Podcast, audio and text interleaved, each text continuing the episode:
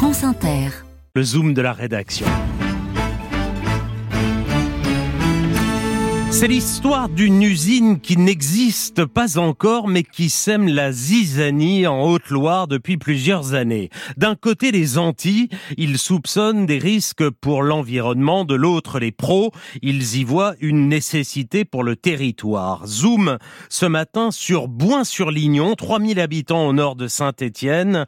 La ville attend depuis 8 ans son usine de production de bitume. Toutes les autorisations ont été délivrées mais ça coince encore. Rémi Brancato, bonjour. Bonjour. Certains habitants, Rémi, dénoncent un manque de transparence. Oui, il n'y a encore rien sur ce terrain qui angoisse pourtant Martine Niver. C'est là qu'est prévu d'installer euh, une centrale euh, à bitume et une centrale de concassage. Donc là, c'est cette parcelle, c'est presque 3 hectares. C'est ça. Alors moi, je suis arrivée en 2022. Le projet était déjà lancé, mais ni la mairie, ni l'agence qui nous a vendu la maison ne nous ont parlé de ce projet. Pour avoir vécu à Lyon, je sais ce que ça peut cracher, hein, les usines. Procurer en termes de désagréments au niveau euh, respiratoire, santé, euh, odeur. Sa maison se trouve à un peu plus de 300 mètres juste avant des vignes. On les voit derrière moi. Ce sont celles de Stéphanie Guillot. Je fais du raisin, donc pour faire du vin. Ça m'inquiète, oui, au niveau des poussières. Euh, je pourrais peut-être moins bien vendre euh, mes produits. Les deux habitantes font partie du collectif d'opposants à cette usine, Bol d'Oxygène, toujours aussi mobilisé malgré près de 8 ans de combat.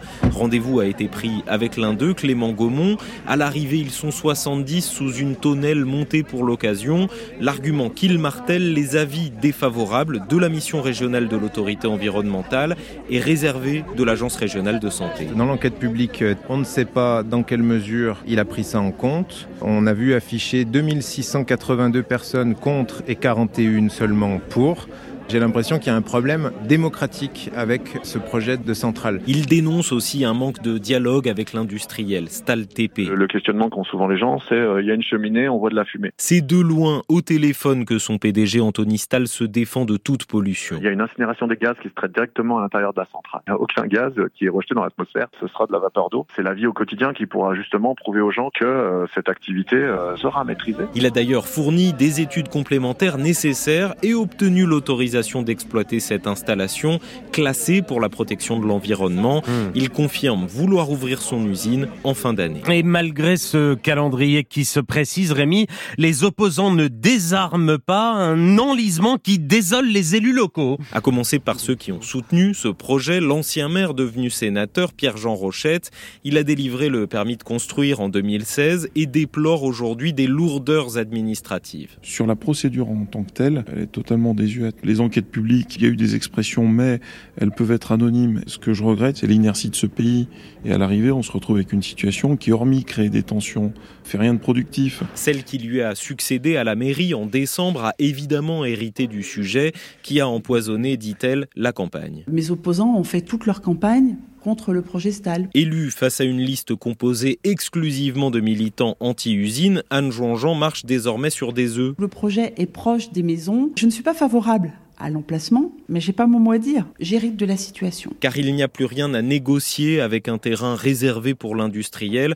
Alors Christophe Basile, le président de la communauté d'agglomération, ne comprend pas les opposants. Certains euh, habitants se font une propre idée euh, du danger qu'il peut y avoir et sont convaincus qu'à partir du moment où les personnes ne pensent pas comme eux, c'est parce qu'elles sont mal informées. Pour lui, le débat public est clos. À la lecture de tout ce qu'il y a eu dans les journaux, tous les recours depuis 2016, c'est très rare qu'il y ait autant d'informations accessibles aux citoyens. Il dit même craindre l'installation d'une ZAD. Les militants démentent un tel projet, encore suspendu à une ultime décision, celle du Conseil d'État, dans quelques Hmm. jours. Rémi Brancato, merci pour ce zoom à retrouver sur franceinter.fr.